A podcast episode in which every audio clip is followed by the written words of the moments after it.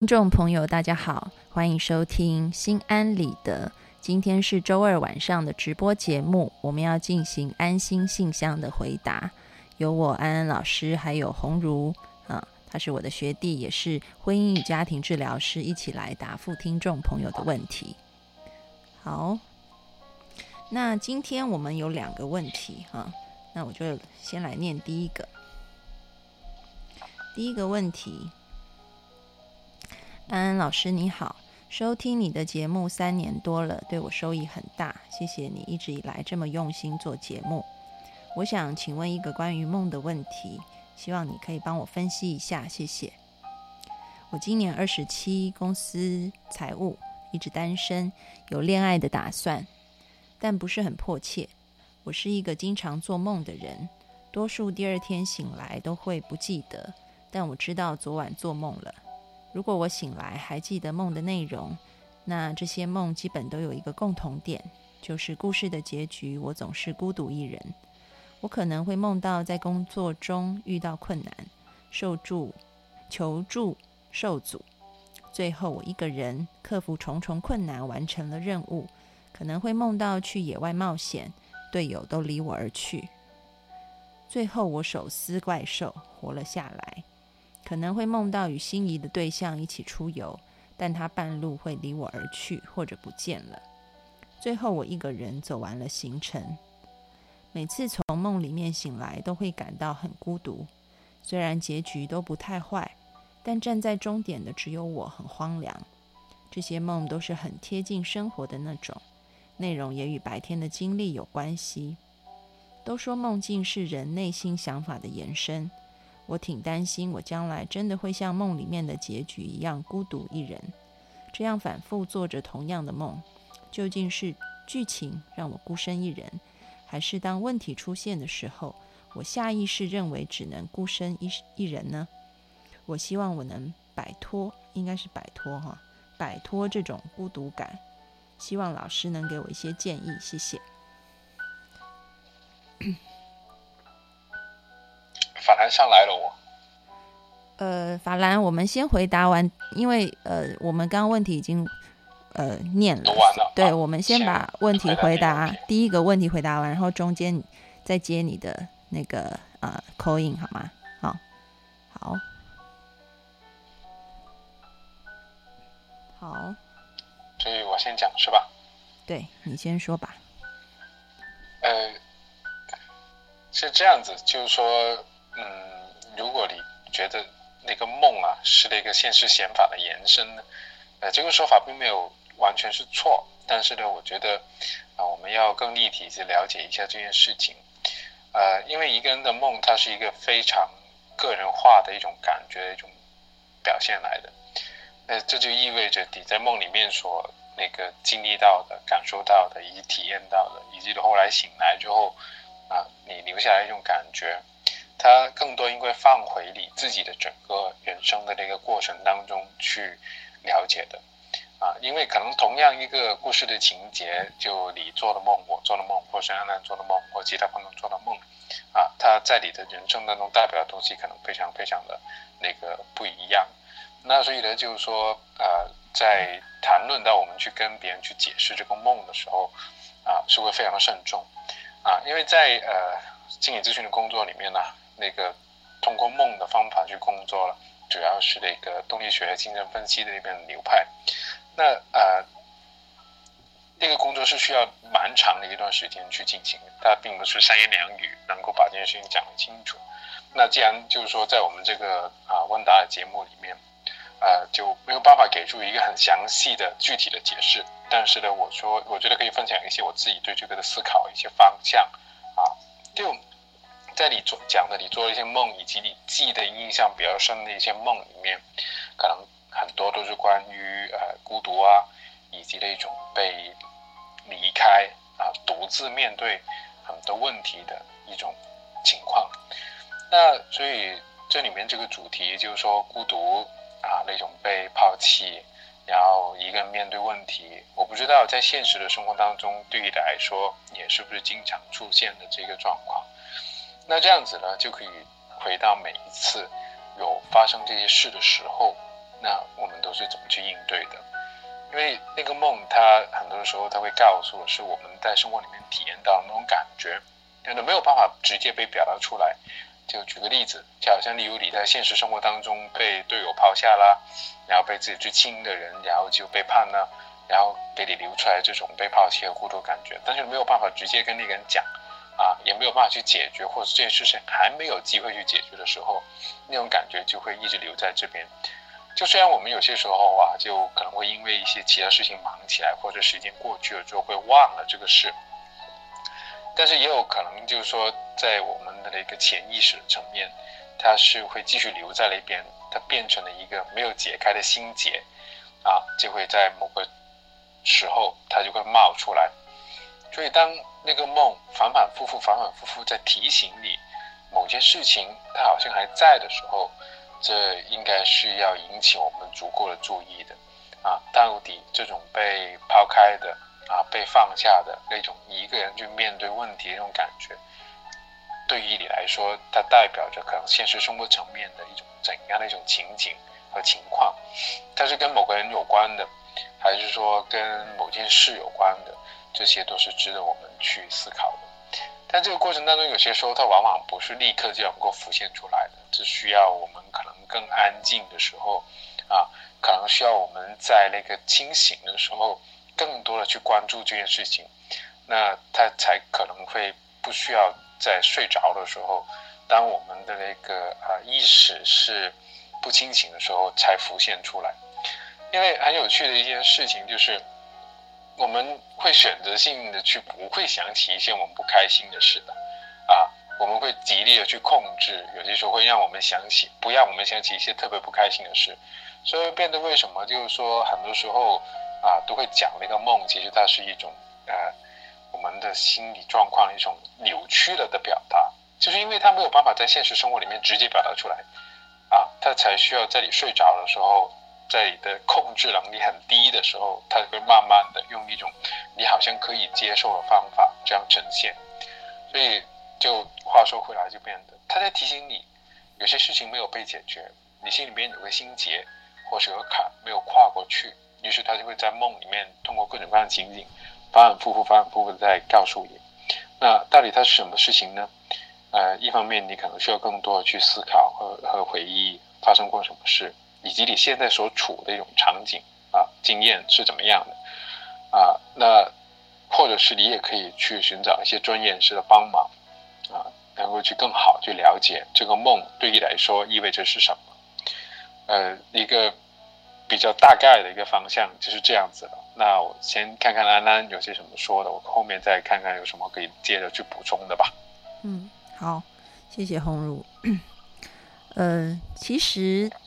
梦境的工作非常有趣啊，呃，我虽然平常没有在用梦在帮呃来访者工作，但是我会用一种叫 GIM 的方法，Guided Imagery by Music 啊，也就是嗯，他用音乐铺陈出很多的节奏，然后在这个节奏里面，我们。我可能会让这个来访者躺着，然后进入某一种啊浅浅的睡眠当中。但是因为随着这个音乐，所以他可能就会我们说的就可能会做一些梦吧，或者是说他可能还没有进入到睡眠当中，但是因为这个音乐，所以他会浮现很多的画面，如同梦的剧情一般这样子的东西哈。然后嗯，所以我想用这个。呃，GIM 它的这个做法来给今天问问题的听众一些建议，也就是说，无论是从 GIM 这一个方法里面看，或者我们说，嗯，因为我个人没有做梦境工作，但是我讲的是一个呃宗教性啊，对于梦的这个解析来讲，呃，我不知道红茹有没有听过，或者听众朋友有没有听过哈，在佛教的经典里面。说，如果我们一个人最后要呃成就圆满、正得涅槃的话，其实也可以透过梦境工作的方式，叫做清明梦。嗯，你有听过吗，红茹？没有哎，你没有听过？能多讲一点吗？其实也就是，其实也就是说，嗯，因为对于佛教来讲，他会觉得哈，呃，人生是幻境啊，就如同黄粱一梦哈，这样子的一个呃，所以所以一切都说空性，这个空性指的是我们的这个现实，它是一个幻象，可以呃被调整，然后也是无常的啊，所以如果嗯我们了解到人生是一场戏，人生是一场梦的时候。那我们就不会那么较真，然后同时我们还可以梦中之梦。就你在做梦的时候，如果知道你自己在做梦的话，这个是一个很高的境界。就如同你在人生当中发生了很多事情，但是你知道这一切发生的事情都是一个幻象啊。这这个是佛家不停的会去提的一种点哈，所以他觉得。就现实人生当中的一个看破，其实可以拿到梦里面来做，也就是人要怎么样能够看破人生，人要怎么样能够知道，即便我们摸得到桌子、坐得到椅子、吃得到饭，我们仍然可以知道说，其实现实是一个幻象，其实就是用一个梦的工作的方法，也就是如果我们在做梦的时候，我们可以知道我们在做梦。那你就可以把这样子的一种体会推广到你白天还醒着的时候。我不知道我这样讲可不可以理解？我我我不知道这样讲，红如你清楚？我你刚刚说这件事情，我最近就有这个体验，就是有一天早上我在就就有睡在睡懒觉了然后我做了两个让我非常讨厌的梦。然后呢，其实我在梦里面是感觉到非常非常生气的，生气到我可能那时候根本上没有察觉到自己在做梦哈。嗯。然后我到了第二个梦，同样的那个梦里面发生了两件差不多了让我非常生气的事情的时候，我突然间就就跟自己说：“哎，我应该是在做梦。”对，然后我就立刻醒过来了。醒过来之后，我就觉得自己又觉得非常好笑，然后我就笑起来了。嗯。就我不知道你是不是就是说这种感觉，就是说。如果我稍微按照你刚才说的一个，把它带到现实生活里面去理解一下，就因为我们现在生活里面所处的这些事情，它在某种程度上面也像梦一样，我们在深陷其中的时候，其实是不自觉和不自知的。嗯。然后那些情绪啊，我们的反应啊，嗯，都会受到很多外面那些东西的控制。嗯。但是我们稍微能够抽身出来，有些时候去看，OK。那也只是人生的一部分，它并不是全部的时候，那可以就有些时候真的可以一笑置之了吧？嗯嗯嗯，对，红茹解释的挺好的啊。希望因为有那个青春不迷茫说他理解不了，所以你再讲一次，可能希望你听得懂哈。那 其实清明梦也好，或者是呃 GIM 这个西方的这一种工作的对于潜意识工作的一个方式。我觉得都是出于这一种哲学基础来的。那我们有这样子的一个基本认识以后，你就知道梦中之梦还可以造梦。举个例子好了，嗯，比如说在 GIM 里面，当这个来访者，啊，因为一边虽然他已经有一点睡着，但是我还是会去问他，我说你现在。看到什么了呀？啊，听到什么了呀？就是要他叙述他在这种有一点点睡着的状况底下，他呃经验到的东西。那他可能说啊，我看到了一个很可怕的怪兽，这样子哈。假设，那也许这个怪兽代表了他在现实生活当中他一个很难克服的某一种困难啊。那是不是他就必须要在那里等着那个怪兽来杀他呢？啊，那这时候可能我的话，我会给他一点点的提示，我会说：那你试着看一下天上啊，或者是看一下你身旁有什么工具可以用的，让你可以啊跟这个怪兽啊就是跑得掉，或者是你可以反击他啊。那这时候他们可能会看一看，然后就说：哎，发现旁边。这个树上面好像有一个什么绳子可以用啊，或者他会说：“哎，天上好像来了一个什么天，就是一一个飞救兵。”对，就是《神雕侠侣》那种东西。因为每个人的梦境是 来了个大雕，对，是很可以想象的哈。你只是提他一下，每个人不一样哈。他可能就说：“是有一个东西什么来了。”所以他这时候可以跨上那个大雕就飞走了，他就不用被那个东西给限制。也就是说，其实，在我们的其实也对比于现实人生，我们会有很多选择，很多时候我们卡在某一种情绪里，然后或者是我们自己都在看我们的限制在哪，所以就不会看到你旁边还有其他的选择。那身为一个咨询师，我们可能帮他在现实生活当中厘清一些事情，让他看到其实他不只有这条路可以走，他还有 B、C，不只有 A 可以走啊，B、C、D 可以走啊，他的选择变多了，所以他变得比较自由一些。那同样的，大家知道哈，安安老师今天讲的东西就是梦跟现实，我们不断的在交错的谈哈，互相的来观看。那这样子的东西，如果摆在梦里面也是一样的啊。身为一个咨询师，我们也是帮他看看有没有其他的可能性。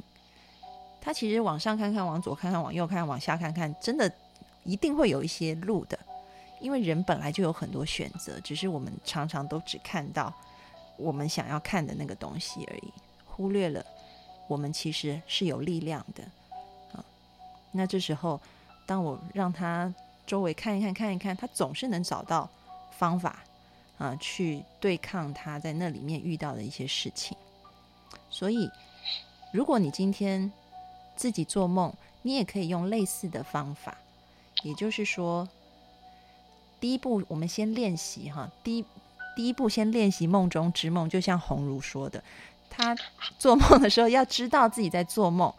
然后第二步，我们练习，甚至你可以自己造梦。比如说，我们又回到，呃，从 Gian 跳到我刚刚说的，在这个佛教里面清明梦的一个练习。它就是，比如说，他说你今天在梦里，你要知道你自己做梦以后，你就可以生出无限的力量。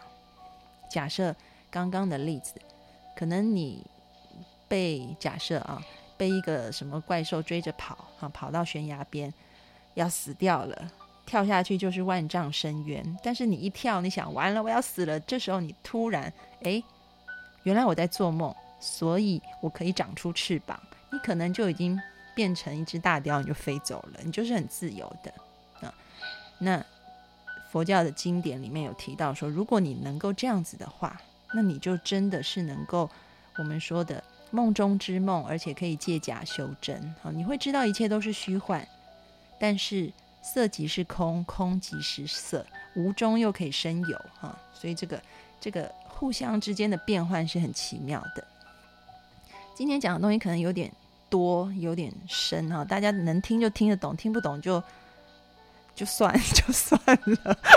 因为 刚才讲了一个色即是空的话，它有另外一个讲法，就是一切有为法如梦幻泡影。就其实这就是那个《金刚经》里面最后收尾的一句话。然后，它其实《金刚经》它为什么叫《金刚经》？就是后来当然是我们汉人给它起的名字。那它的意思就是说，它是教我们怎么去面对我们内心的一个恐惧的。嗯，就南怀瑾先生有一本就是啊《金刚经》解注，就其实非常适合入门的人去看的。就大家可以一边听他讲故事，一边去看啊那本书。就你看不懂没关系，我们先看着吧。我觉得在刚才在安娜那个分享过程当中，我想到一些可能我们相对用一些现代心理学的词语去解释一下的，就是说，那种在你梦里面反反出现、反反复复出现的场景，也非常有可能是在你生活里面那种反反复复出现的场景。它是互相映照的一种东西。对，而且你在那个场景当中为什么会反反复复出现？就是很多时候，当你一进入那个状场景里面，你就只有一种应对模式了。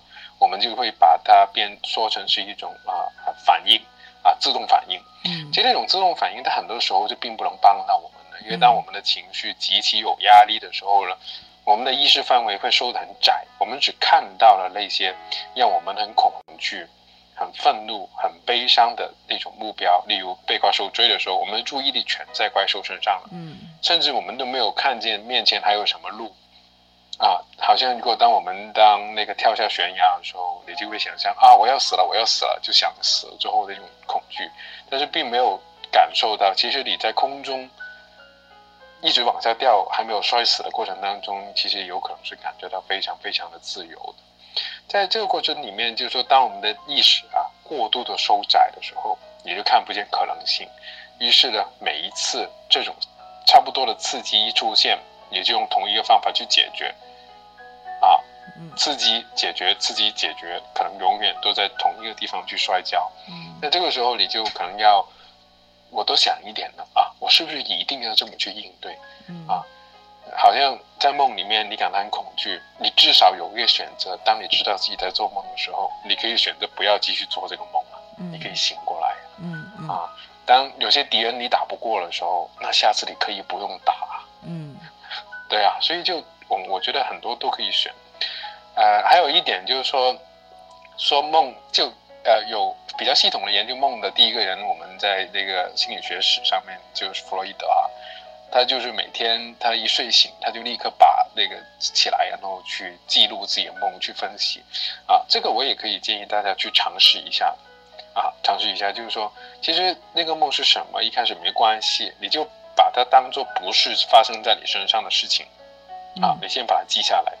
当你记了一段时间之后，你重新再翻回去看，你就可能可以从一个第三者的角度去看你当时的感受，嗯，而当你开始理解你自己的时候，有些东西是可以被放开的，可以被释怀的。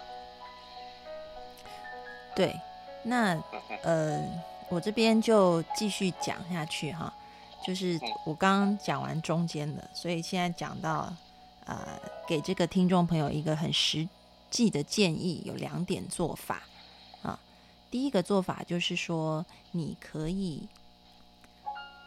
呃，因为一一开始要你，我们讲那些哲学基础，一开始要你梦中之梦再造梦，这这太难，太难了，很难了。所以不是说做不到，只是太困难了。所以安安老师现在教你两种比较简单的方式，我们可以开始的。然后之后慢慢的，也许你就可以啊进入到一个比较更高段的一个境界里面去哈。第一点是，你可以像刚刚红茹老师说的，你把它记下来啊。那你现在已经做得很好，你已经把它记下来了。你刚刚写写给我们的都写得很清楚。那你现在把自己当成像是一个。写剧本的、写小说的人一样，好，这个剧还没完，你不要把它当成据点就结束了！你可以在记录下来以后，比如说我，我用你刚刚讲到的一个例子啊，你在野外冒险，队友离你而去，最后手撕怪兽活了下来。好，到这里不是句点哦，你就逗点。那如果后面还可以加入什么样子的情节，让你最后不是孤单一个人的呢？啊，你去想想看，也许是后来你发现队友都好弱，然后你重新给他们，你后来会想，还不如把他们赶走，自己把事情搞定，对吧？没有，就就你你可以发展很那个后面后面的结局无限精彩啊！你真的是可以自己发展的。哦，然后也也许你后来发现这些都是猪队友，你不想要跟猪队友在一起。后来你碰到一个神队友，英俊潇洒 又帅。还有可能就是那些猪队友后来就重新来找回来你，向你道歉，就抱了一大腿，也说不定。对你后面自己编啊，自己编啊，你就把自己当成像一个小说写法，你写一个你觉自己觉得很。欢喜或者你自己很喜欢的结局，把它写完。然后呢，其实，在梦的工作里也有看到人家是这样做的。比如说，他会叫呃这个做梦的人去回想他昨天晚上做的梦，然后进入那个情境，然后就告诉他说还没完，你可以在后面继续把这个梦做完。这样啊，所以他可能是透过一个重新回到那个梦境里面的想象，把后面写完。那你自己可以试试看来做这件事情，记录完以后，啊，写下你自己觉得很好的，你自己觉得很 OK 的一个结局。可能你发现你也写不了什么结局，也没有关系，你就是因为你可能可以把这个梦变成连续剧，就你可以今天跑一点，明天跑一点，这也是 OK 的。你不见得一次就我可以插述一件事情。OK，请请讲。而我有个朋友在广州这边，他是做了一个戏剧表演的，然后他会让那些啊群众去参与，就朋一般朋友去参与，就不是专业的戏剧演员。呃，他会邀请他们去讲一个故事，然后呢，一起参与的其他组员呢，就会按照自己的理解，即兴的去把这个呃剧情啊延续下去。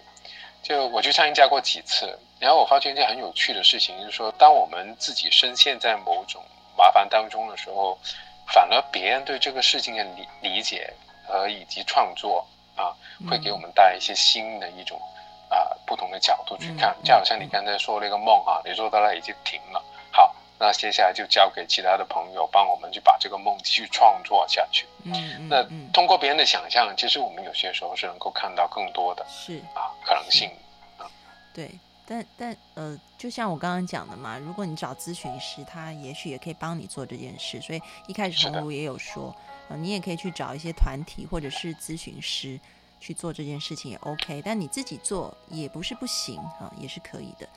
那只是说你找咨询师或团体，可能可以更快的帮你看到一些，因为总说是当局者迷，旁观者清，就会比较快一些。那这是第一点。那第二点呢？你可以做的事情就是，我们刚刚是在梦里工作的啊，或或者是梦以后工作在，还是在那个梦的范围里。第二个就是回到现实来啊，我梦和现实是互相参照的，互相对应的啊。所以在现实里，你也写说你想要谈恋爱啊，然后呃一直都是单身的。那我们在梦里。可以有不同的结局，在现实里又可以开创出什么样新的选择呢？这也许是你可以去思考的。比如说，是不是我可以多去参加一些联谊的活动，或者是说我可以去参加一些学习的课程，在里面可以认识更多的异性等等啊。也就是你不仅在你的潜意识、你的梦里工作，你也可以把你的现实当中去做一些工作。啊这两块，你都可以拓宽你的自由，拓宽你的选择。那我相信你一定会越来越好的。这就是今天我觉得很重要一点，就是无论是在你的想象当中，还是在你的生活当中，呃，都要允许自己有更多的可能性，而且去接触这些可能性。嗯，是的。好，那我们今天第一个问题就回答到这。然后，呃，我们要欢迎法兰。法兰，你可以播那个，呃，像红如一样这样打那个连线开启进来。然后刚刚有一个朋友，好，我先接一下法兰。Hello，Hello，法兰。Hello，各位听众朋友，大家好，我是法兰。嗨，红茹。Hello，法兰你好，我们又见面了。我们是声音用声音来相见。是的。然后今天法兰有一个有一个声明要跟大家说，不然像他这种大忙人怎么会跑来我们节目呢？是吧？你这样说。我不知道哎，因为我觉得最近有那种名人的感觉，可能这个节目太红了。你 你确定吗？我所以，我有个名人感觉，因为我红茹，你有名红茹，你有名人的感觉吗？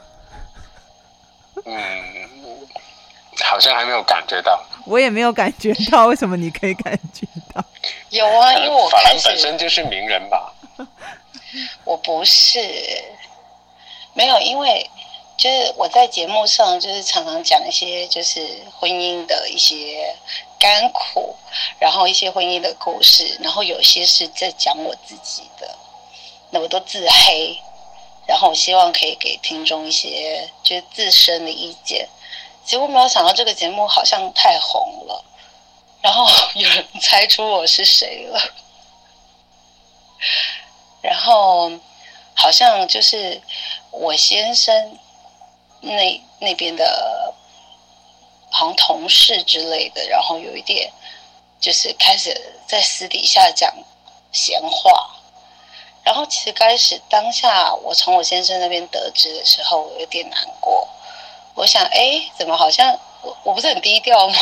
应该没人猜得出来。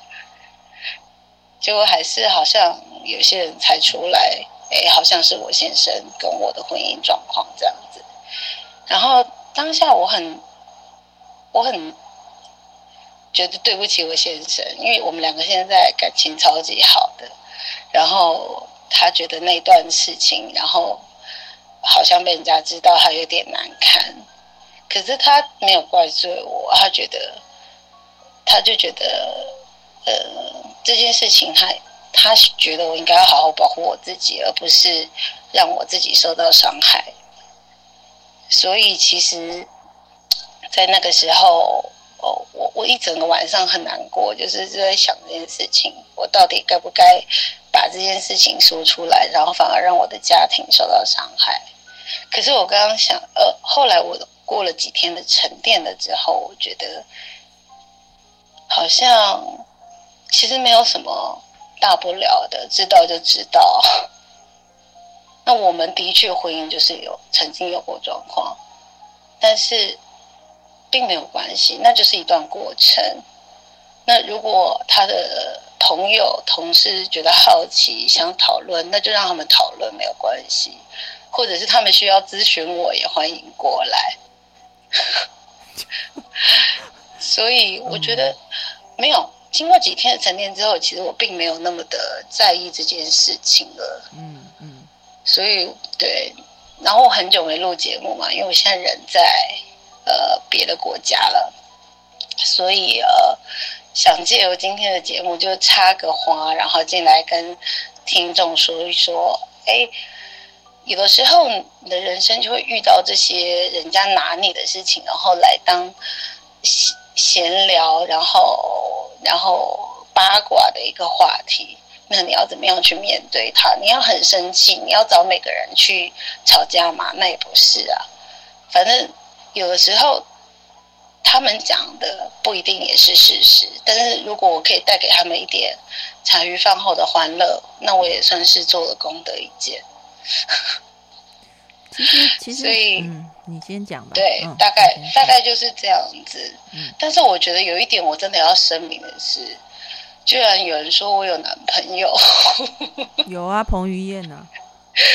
对。然后我就说，我天天在节目上讲我爱彭于晏，我我我错了吗？然后我就说，如果彭于晏真的算是我男朋友的话，我还真的还蛮乐意的。所以我觉得有时候大家开始乱，就是一直讲一直讲，然后讲到很多东西变得不是事实的时候，那个才是蛮伤害的。所以，所以我那我我最近我把我的微博关了，然后把我一些节目删除了，因为我想要保护我的家人。但是我还是可以，就是继续跟。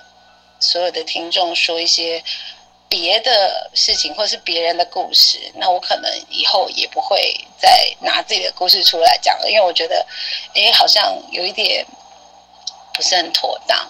然后在这边就是先跟听众这边说一声，对我最近的心情，我今天好沉重。嗯，其实我觉得当初法兰会讲他个人的一些事情，主要也是想要，并不是跟大家诉苦。而是希望可以成为一个鼓励，就是因为我相信也有很多人可能跟法兰一样会经历一些事，呃，这些人生当中有一些挫败，啊，但是他以一个过来人走出来，然后重新可以回到一个呃圆满的家庭，啊，用这样子的例子来鼓励各位听众朋友，他的出发都是一个善意的出发点，啊，所以希望呃。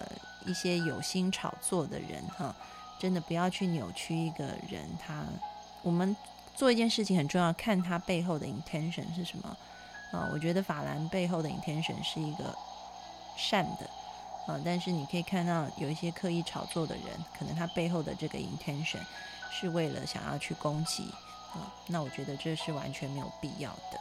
嗯嗯，那我想，呃，虽然我没有。那个真的跟法恩见过面了，但是我有听你的节目，然后我想讲的是，你跟大家分享这些内容，并不是只是为大家提供一个茶余饭后的那个聊资，我觉得更重要是有很多听众在这个节目当中是获得了支持的，就是你在这些生活里面获得的智慧，给大家肯定带来了很多的一个思考和帮助，所以我觉得，啊，首先我也很想感谢你，我也相信很多听众会感谢你的分享的。真谢谢，真的太谢谢你们。没有，我刚刚就听了你的节目，说那个安安在讲佛教说一切都是假的嘛，就当做我梦。反正我自己可以去操控的是我自己的心，不要去往很不好的地方想。那我觉得事情的严重度就会一直一直的减轻，它并不会一直的很强烈在那边。嗯，对啊，那我就跟我先生说，我真的不不在乎他们怎么说。那只要我们现在非常非常的好，这些谣言也会不攻自破。嗯，所以那我们就是好好过我们的生活，然后过得很好很好，这样就好啦。嗯，别人要怎么讲由他们说去。然后我突然觉得我自己好像那种 super star，范冰冰就对了。对，差不多了。对啊，就是这样嘛。下一次会不会说我整形之类的？你小心，可能已经开始有狗仔队在跟拍照了。我觉得我们节目真的太红了嘛？是这样吗？我不知道，可 我可能是对你吧。我我倒是还好，我我在我们这乡下地区是没有什么人认得出。不会啊，所以那就是以后也是会跟听众持续的，就是聊聊天，然后分享我心里的话，我不会因此而退缩。可是就是只是要跟，就是有些有心的人，然后说一说，我不会怕你们乱说的，就这样。That's it。好。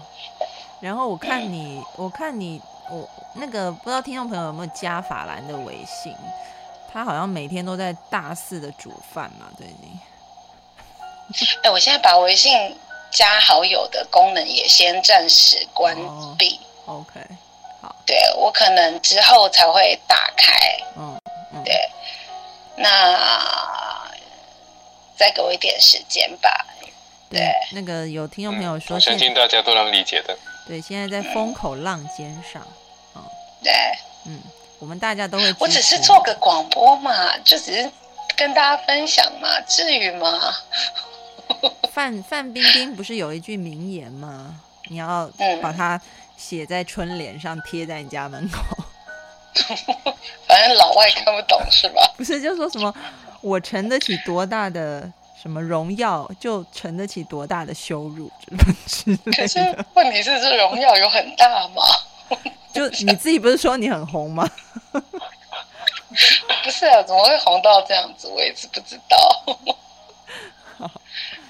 好，好，那今天就这样，就就让洪老师跟安老师继续跟大家解决问题。我有空再来玩。嗯，好的，谢谢法兰，谢谢好，那就这样喽。嗯，好，再见。好，拜拜，拜拜，拜拜。嗯嗯。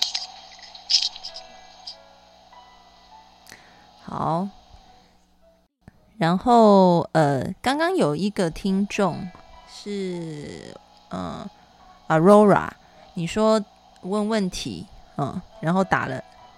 三百三十八颗已经打了是吧？那你就把那个已经打了的截屏发给小助手，也把你的问题发给小助手。那安安老师会在下一次节目回答，因为今天我们还有一个还有一个问题要答，答完时间就不够了啊。那下下一周安安老师要去看海龟，所以 所以我们下下周会回答你的问题，好吗？好，就麻烦那么多人都要排队去看海龟，会不会？吓到他们的，你讲的真的很对，会不会他根本就不不来？对呀，就是你看你说那个旅馆那边都要排队排。但是你知道今天台湾就有一个新闻出来，就说台风天，其实海龟最近好像急着要生蛋要产卵，就是因但是因为台风嘛，他们好像就没有办法去我要看海龟的那个地方产，所以他们现在好像就随便产，你知道吧？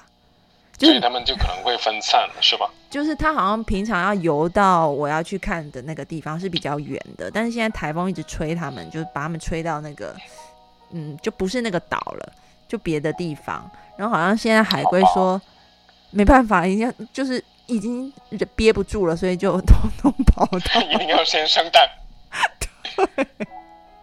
喂，我能不能在这里发起一个环保的那个号召啊？啊，说起海龟的话，我觉得真的是挺心疼一件事情。嗯，请说。那个，因为呃，小海龟它在沙滩上面出生了之后了，它是要很快的去游到海里面，然后去才能那个存活下来的。但因为我们现在那个城市化很严重啊，所以就是在那个岸上有很多人就是开着灯啊这样子。那那个海龟呢，小海龟它就会以为那就是海上反映出来的一个月光，所以呢，它就会往着反方向去爬。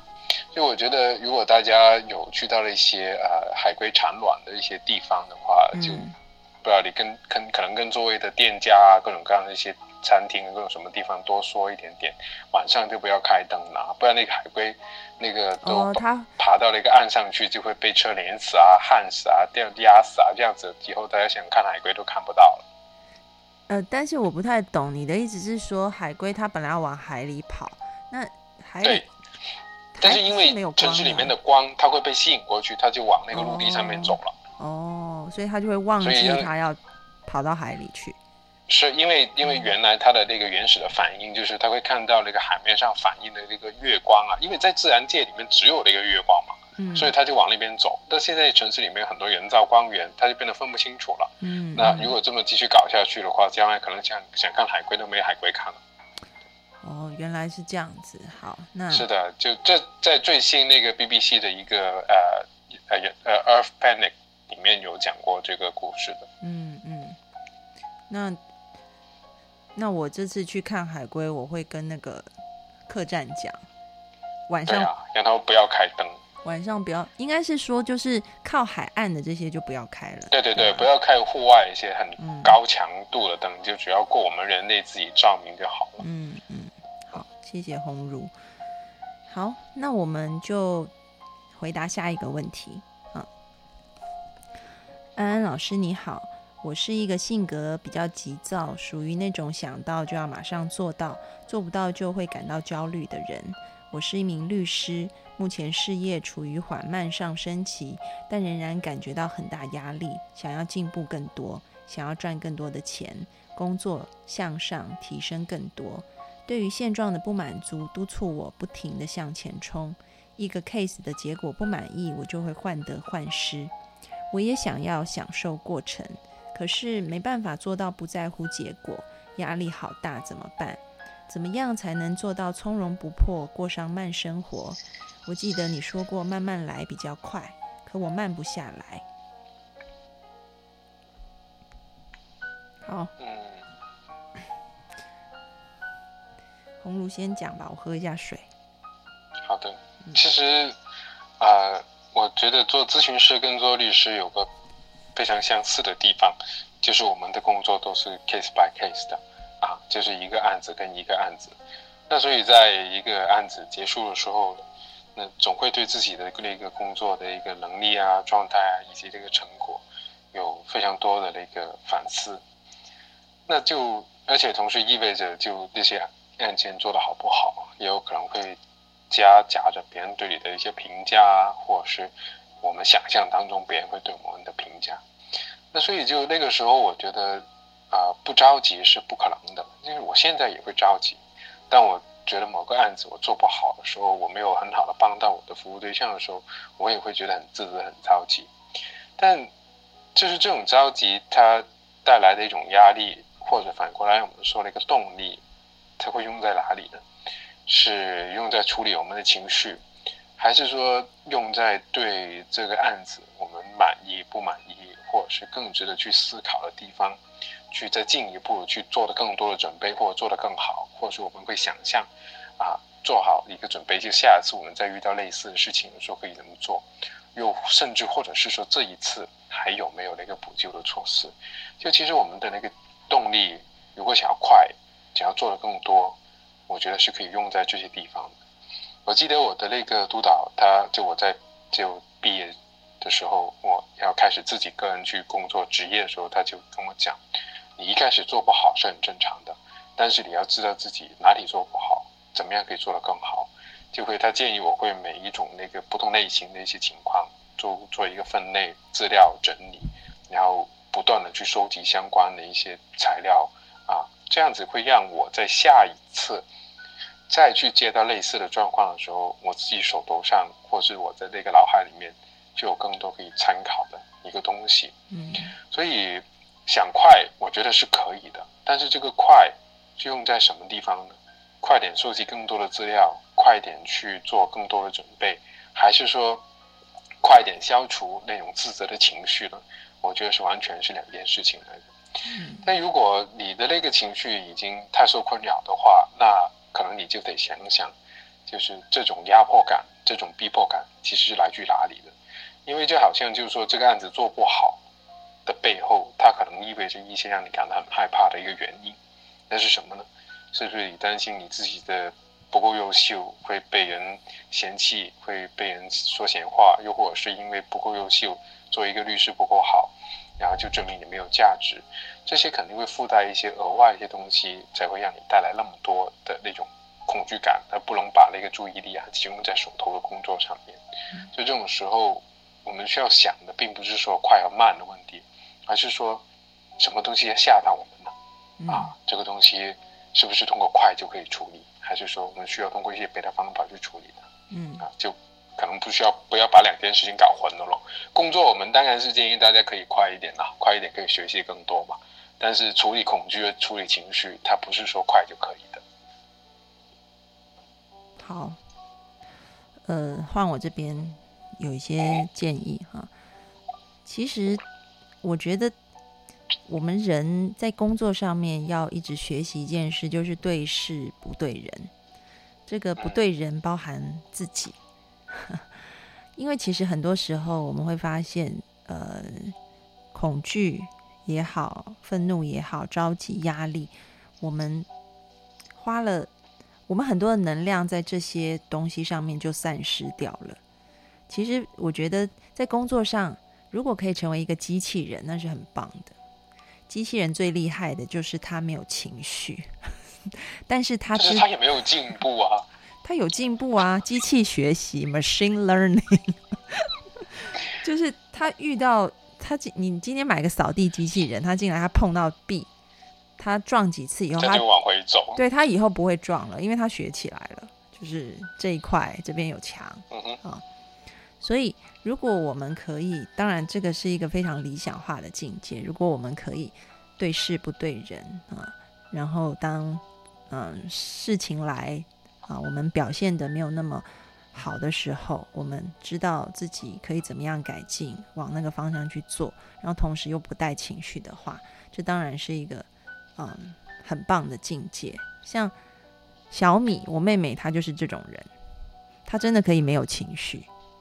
我说为什么哈？我曾经在以前的广播节目里面，我们也讨论过这个问题。因为我说她很厉害，我说你，嗯，我我以前就拿那个两首诗在讲他嘛。我说很多人是心如哎，身是菩提树，心如明镜台，要时时勤拂拭，莫使惹尘埃。就是不舒服了，我们要清理清理啊，然后要平静平静啊。然后我就跟我妹妹说：“我觉得你很厉害，你为什么可以？本来他根本就没有，对他根本没有，你知道，他被人家怎么骂，他都不会生气。菩提本无树，明镜亦非台，本来无一物，何处惹尘埃？然后她就说，她现在男朋友非常好，因为就是跟他一样是完全没有情绪的人。然后他们就呃两个人就。”因为她就跟我说，有一次她跟她男朋友不知道在跑步还是什么比赛，就跟别人啦，然后很多人就跑在前面，然后她说我跟我男朋友两个跑在后面，在笑前面的人这样。我说，就他们是完全就两个人很合，都是那种没有情绪，所以她就觉得跟他相处起来很舒服，所以她也她跟她男朋友相处的特别好。那那你说的那种没有情绪，是他不会带着情绪到下一个 moment，对吧？他对，就当下来了就来了，去了就去了。对，或者是说，嗯，就譬如说别人骂他或什么，不如意，他就会说：“那我就把事情处理好。为什么要有情绪？为什么？为什么你们会哭？为什么你们会生气？为什么？” 他会一直问我们这样。对，所以他他境界比较高了哈。那当然，如果我们有一天可以变成那样，也不错。但是一开始不用先追求那样，因为呃，一开始追求那样，很多时候我们在压抑自己。小米是比较特别，他是天生就那样啊。但是如果你发现自己是有情绪的，就像红茹刚刚说的，你看到你的情绪来了，你觉得压力很大啊，这些都没有关系。但是当你看到了以后，我们就回到去练习定、静、安、虑、得。因为有时候，如果你在那些情绪里面去做事情的时候，你没有定、没有静、没有安，你的思虑是无所得，因为你想出来的方法可能就不会。那么样的对事不对人，所以又是带着一种情绪化的决策，所以安安老师才会开这个正念的课，啊，帮助大家可以在遇到情绪的时候，我们看见它，你知道自己压力很大，你也怪自己做不好，这都没有关系，你看见它就好了。你就告诉自己说：“我我知道我自己现在很难过哈，或者是我知道我现在很自责啊。但是同时，你可以有另外一个状态，就是回到你的呼吸里面啊，调整你的呼吸，让自己平静下来、安定下来啊。所以你会在两个状态，一个状态是平静的，另外一个状态是你可以平静的去观察，原来你自己很急躁，原来你自己很有压力，原来你自己很想冲快。”然后在那个平静的状态里面，再去思考一下我要怎么样做，啊，可以把这个事情做好，啊，然后慢慢的，啊，当你可以把事情做好以后，你那个情绪，情绪就是这样子，当你看见它自己就会慢慢的消融，嗯，因为就像我们在前一个问题讲的，本来就是无常的，它是一直在变化的，当它没有被看见的时候，它就会更起来。但我们看见它，不是说一头钻进去，不是，我们是看见它，但是不是钻进去被它拖着跑啊？所以，呃，我们现在就是练习用你的呼吸放慢，然后在你放慢的呼吸里面去看见你的情绪，你会发现它慢慢变化啊。然后就是这样看着它，它慢慢就会消失。所以练习定、静、安、虑、得，我相信你会。对事不对人，可以越把控越好，然后你的工作一定就是可以越来越有进步啊，然后就比较不会让这些情绪把你带走。我之前有分享过一个例子，我不知道听众还记不记得，就是我上一次诶，也是几个月前嘛，我开车回家就进那个山路，红龙应该记得吧，就很危险，我开到一条很小的路上。然后那个是前不着村后不着店，而且那个轮子就差不多就是在那个路的边缘，悬崖边上。对，就是你随便一开，你只要一歪你就掉下去，而且是完全没有灯的。我当时也非常的害怕，啊！但是我告诉自己，我现在唯一的目标就是开出去。那如果我一直那边害怕，我是开不出去的，我手会抖啊。那方向盘一抖，它就会歪掉啊。那我做的不是告诉我自己不要害怕，而是我告诉我自己，我知道我在害怕。OK，好，我看到了，然后我调慢自己的呼吸。我告诉我自己，现在我要先把手上的事做好，啊，我要好好的开啊，所以我就很小心的、慢慢的开，然后一路上也鼓励自己，诶，我已经前进了啊，五十公尺喽，再加油啊，就是我。一面告诉我自己，我承认我在害怕；一面鼓励我自己，我是 OK 的；一面把我的专注力放在我开车的手、我的方向盘、我前方看的路上面。啊，练习正念，你慢慢的发现自己可以在多个状态里面，你就不是只是卡在一个状态里，然后一头钻进去那个情绪。因为如果你一头钻进去情绪，你可能就没有办法把事情给做好啊。所以这个是要去慢慢练习的。我想起一件很有趣的事情哈，呃，刚才呢你说的就是说做这些事的时候，我们要对事不对人哈。那当我没有办法做到的时候，我再加一句，对人也如对事一样。就你允许这件事情是有问题的，它不完善、不完整啊，还有可以做得更好的地方，那就想办法做得更好就是。那这非常有趣。那个安安，你知道我的那个硕士学位是属于那个呃社会科学的嘛？嗯。那写毕业论文的时候呢，我们会做一件非常有意思的事情，就当我在前面写了一大堆东西证明我说的是对的之后，我要再加一部分叫做那个啊呃自我分析，写的是什么？我要告诉大家，我作为一个研究者，我有可能是不客观的，就因为我的成长经历、我的出身、我的视角、我的文化背景啊，以及我采取的研究方法，有可能导致这个研究得出来的结论它有什么偏差。嗯，就是很很有趣一件事情，就好像是我一前面告诉你，我看到这东西，我觉得我可能是对的，但是我也要考虑到。啊，在我不知觉的情况底下，我的这些因素可能会让我在做这个研究过程当中会做错，或是做的啊有偏向某些事情。这就意味着我们在做一件事、看待一件事情的时候，就已经意识到自己有可能是并做的并不是完美，但是我们要意识到自己暂时可以是做的不完美，之后可以更好。的这么一种状态，嗯，而不是说一开始我就说，哎，我这个东西就一定是对的，嗯。啊，就没有的反驳的，嗯，就勉强把话说成这样，其实自己是很难受的，就心里面的那种担忧和恐惧，其实是你是没有可以释放的一个空间的，嗯，但如果不是，我说好了，OK，我现在还是个菜鸟。啊，我是个新手咨询师，我是一个新手的研究者，因为我可能是个男人，我看到的视角会有差别。我来自于大陆，我也会有有些什么差别？嗯，这就意味着我所提出来的每一个有可能有偏向的点，都会是我之后努力的一个方向。那这个过程就变得是一个啊，虽然我们发现自己的主观性，但是它可以会变成一件更客观的事情。啊，就把你自己当做这件事情里面一个可以进步的因素那样去看待的时候，你会看到有更多的事情其实可以是去做和尝试。对，就是红如提到说，其实我们在做研究的时候，最后都会写下研究限制以及建议，然后后人才能根据我们的限制的基础上面，然后去做，对，做出改进。然后做出更进一步的东西，哈，所以你可以发现，呃，后面的人其实是踏着你的限制，把这件事情变得更好的。你自己也可以这么做，也就是你看到你每一次做完你的案例以后，啊，哪些点是你的限制，然后慢慢的就可以从这些限制里面去突破，啊，去成长。啊我记得我看一本书，那本书还蛮妙的。他就是好像有一个公关公司吧，然后那个老板他就统计他认识非常多世界上成功的企业家，然后他就统计说这些企业家有的一些生活习惯。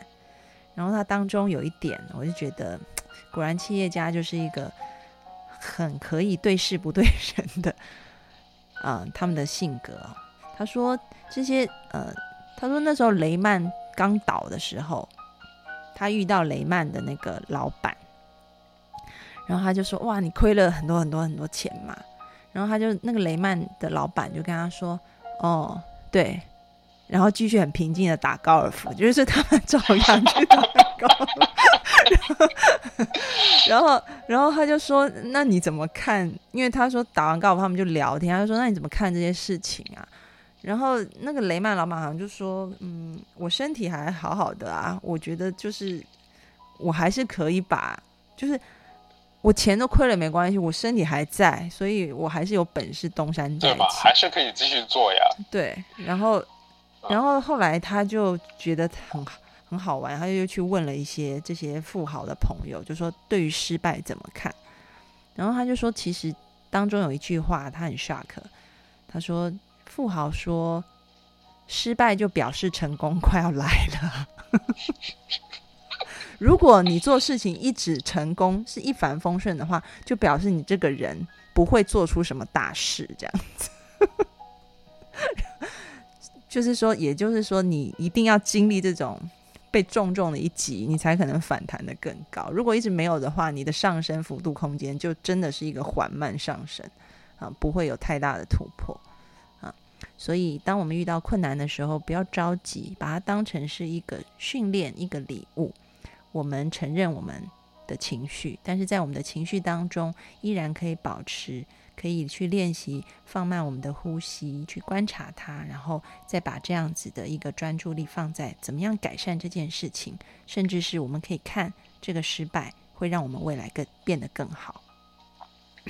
嗯，如果反向用一个积极一点的看法，就是说我允许自己可以做得更好，所以我现在允许自己有不太完善的地方。